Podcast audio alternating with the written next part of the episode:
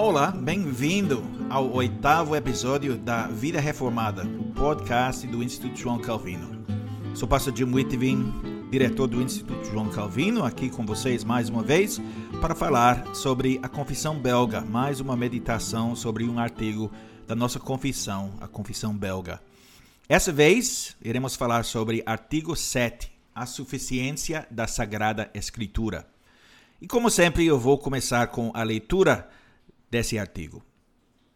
A Igreja confessa em artigo 7: cremos que a Sagrada Escritura contém perfeitamente a vontade de Deus e que ensina suficientemente tudo aquilo que o homem precisa saber para ser salvo. Nela está detalhado e escrito cabalmente o modo de adoração que Deus requer de nós.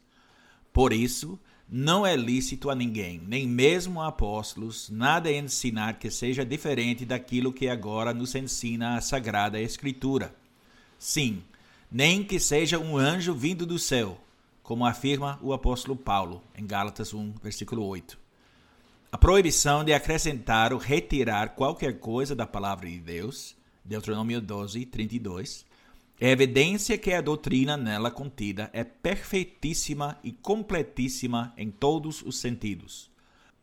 Não nos é permitido considerar quaisquer escritos de homens, por mais santos que tenham sido, com de igual valor ao das escrituras divinas. Nem devemos considerar que costumes, maiorias, antiguidade, sucessão de tempos e de pessoas concílios, decretos ou estatutos tenham o mesmo valor da verdade de Deus, porque a verdade está acima de tudo. Pois todos os homens são em si mesmos mentirosos e mais leves que a vaidade. Salmo 62, 9. Por isso, rejeitamos de todo o coração tudo aquilo que discorde dessa regra infalível, conforme nos ensinou o apóstolo Provai os espíritos se procedem de Deus. 1 João 4, 21. E também, se alguém vem ter convosco e não traz esta doutrina, não o recebais em casa, nem lhe deis as boas-vindas. 2 João 1, 10. Como você toma decisões? Estou falando sobre as grandes decisões, como posso decidir com quem vou me casar, onde eu preciso buscar trabalho, o que eu vou estudar, onde é que eu preciso morar. E também estou falando sobre as decisões menores. Como eu posso decidir o que eu vou fazer hoje? Como eu posso decidir se devo falar com alguém? Ou qual camisa eu deveria comprar? Ou para onde eu preciso ir para fazer minhas compras? Nossa vida é cheia de decisões, grandes e pequenas, maiores e menores. Algumas decisões são difíceis de tomar. E há muitos cristãos que procuram revelações especiais de Deus para tomar essas decisões. Eles querem ser como Gideão, que colocou uma porção de lã no chão para descobrir a vontade de Deus para ele. E assim, quando tomam uma decisão, pedem a Deus: Deus, por favor, me mostra o que eu preciso fazer. E eles podem fazer uma pequena prova, apenas para garantir que Deus realmente esteja falando com eles. Deus, se eu realmente preciso fazer isso, me envie um sinal. E então, quando vem o sinal, o que pensam ser o sinal, sentem-se confortáveis o suficiente para seguir em frente e fazer o que estavam planejando. Outras pessoas procuram uma revelação especial de um pastor. Os pastores falarão sobre como Deus falou com eles e lhes disseram algo especial que não é encontrado nas Escrituras. As pessoas alegam profetizar, falar a palavra de Deus, dizer algo que a palavra de Deus não revela. E outras pessoas olham para os profetas autoproclamadas, pessoas como Ellen White, como Joseph Smith, e outros, como qualquer um dos chamados profetas que aparecem na televisão e no rádio. Em todos esses casos há um problema muito sério. E o problema é que as pessoas não acreditam que a palavra de Deus é suficiente. Nós precisamos de mais. Precisamos de orientação em nossa vida diária. Precisamos de revelações especiais para nos ajudar a tomar decisões.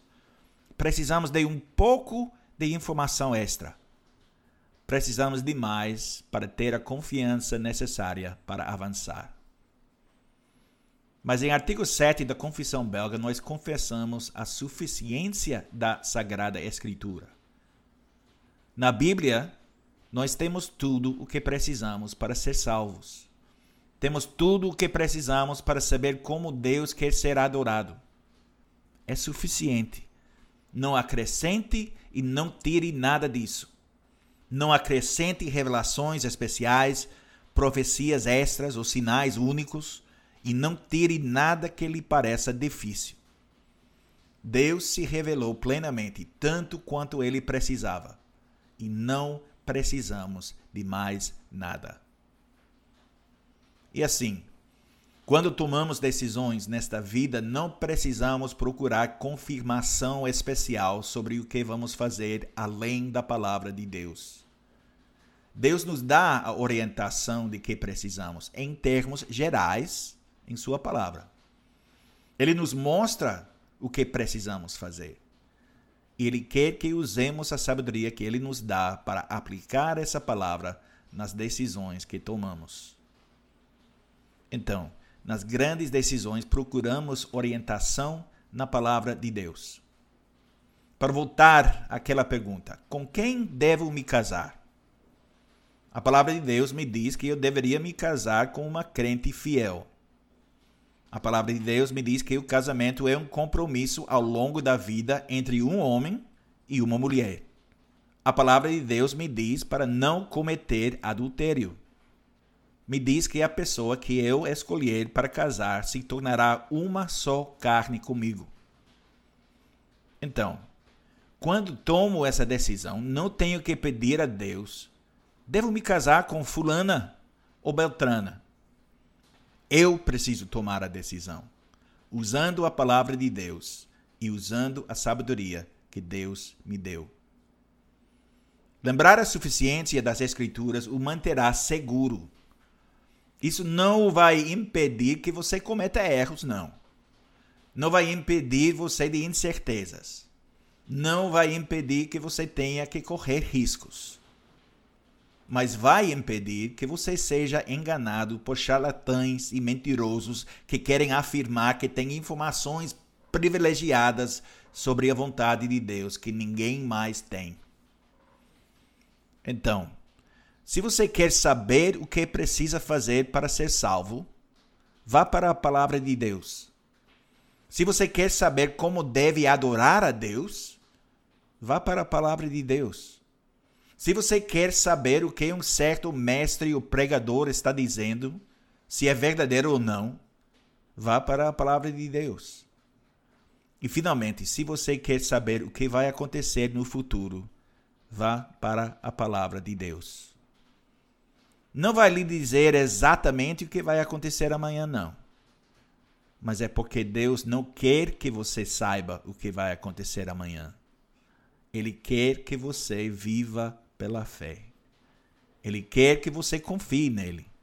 Ele quer que você aceite sua palavra.